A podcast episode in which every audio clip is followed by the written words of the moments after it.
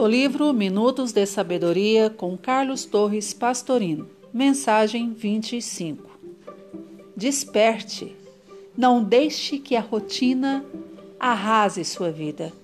Execute sua tarefa com amor sempre renovado, porque isso trará alegria a você mesmo. A rotina cansa e corrói a alma, desalenta e carcome o entusiasmo. Renove cada manhã seu armazenamento de alegria de viver. Ajude a todos e cumpra alegremente sua tarefa para receber de volta o benefício da felicidade de seu trabalho.